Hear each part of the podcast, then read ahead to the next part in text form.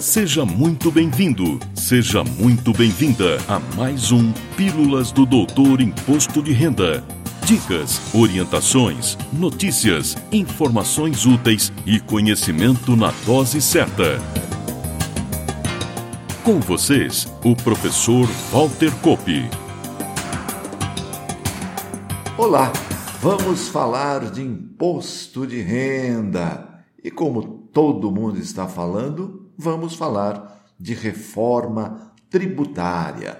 Vamos comentar as principais propostas de alteração nas regras, em especial, claro, do imposto de renda da pessoa física, mas com algum pitaco também relativo às outras modificações propostas. Esta fase da reforma, apresentada através do projeto de lei 2337, deu entrada na Câmara dos Deputados em 25 de junho último e teve a designação do deputado Celso Sabino, que é do PSDB do Pará, como relator.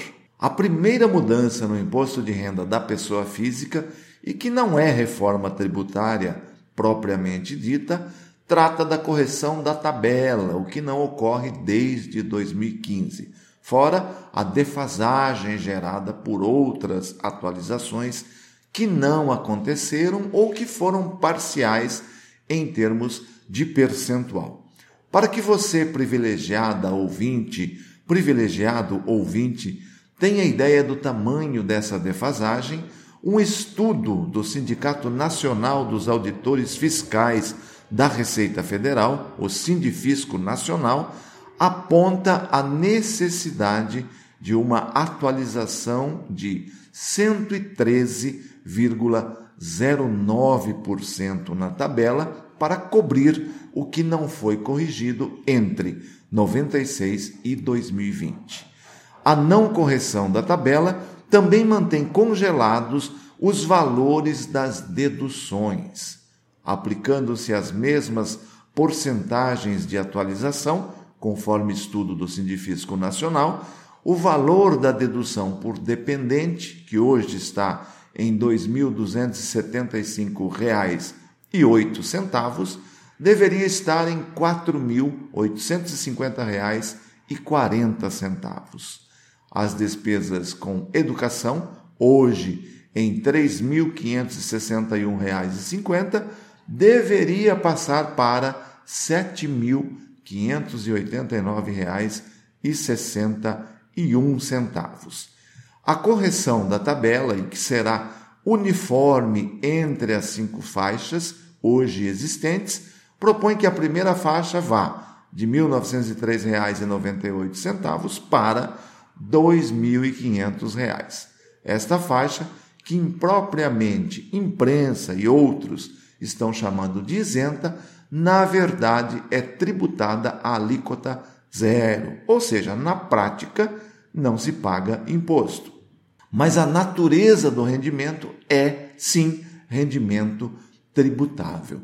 Esse entendimento é relevante, uma vez que grande parte da malha fiscal causada por omissão de rendimentos, especialmente de dependentes, vem da ideia equivocada de que a primeira faixa é isenta e, por isso, não precisa informar o rendimento. Aqui, duplo erro.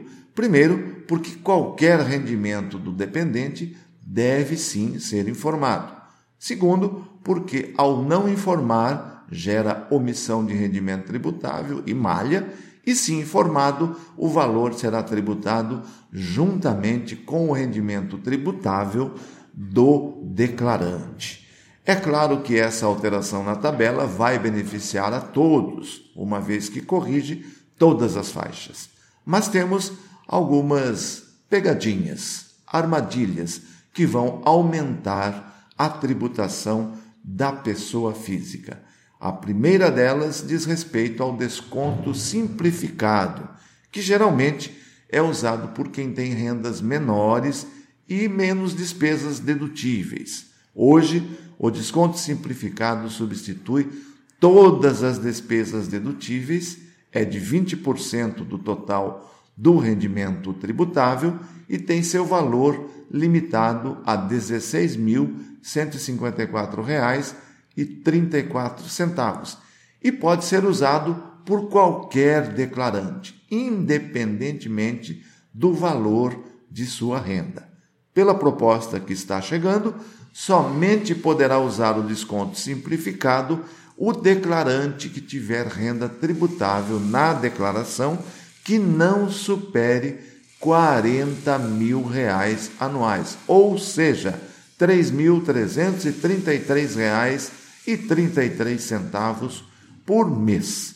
Conforme números da própria Receita, relativos ao exercício de 2020, quase 60% dos 30 milhões e 500 mil declarantes optaram pelo desconto simplificado.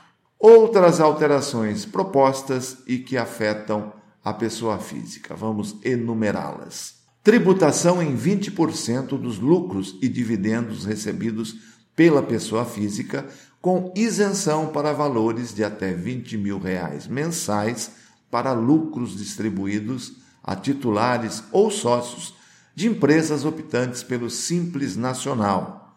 Fim da isenção mensal de 20 mil reais para alienações de ações em bolsa de valores no mercado à vista.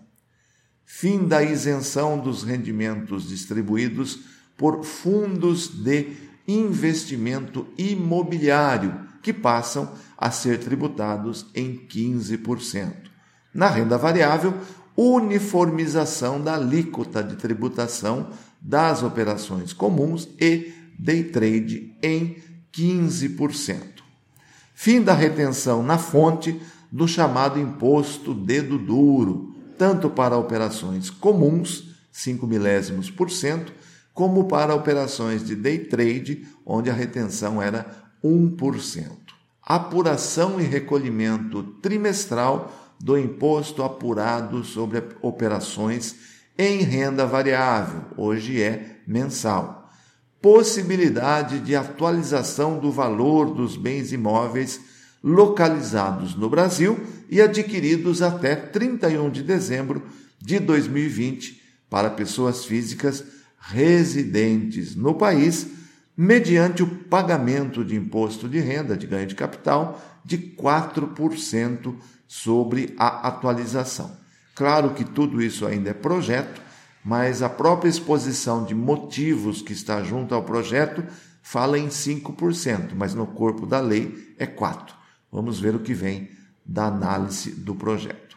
Como a ideia do projeto, claro, é não aumentar a carga tributária total, a tributação, especialmente dos lucros e dividendos, tem no projeto de lei a compensação pela redução da tributação das pessoas jurídicas, o imposto de renda da pessoa jurídica, que hoje é 15% a alíquota e seria reduzida para 12,5% durante o ano de 2022 e para 10% a partir de 1 de janeiro de 2023. Fizemos um apanhado bem rápido, bem geral, com base na íntegra do projeto que começa a ser analisado e, claro, se necessário, voltaremos ao assunto. Estaremos acompanhando o que está acontecendo em Brasília e, claro, porque isso pode mexer sim no nosso bolso. Mais uma vez, muito obrigado pelo carinho da sua audiência. Na próxima semana tem mais. Valeu! Na próxima semana tem mais Pílulas do Doutor Imposto de Renda. Obrigado por ter ficado conosco. Espalhe a novidade aos amigos. Mande suas sugestões de pauta, seus elogios e suas críticas para pílulas.doutorir.com. Até lá!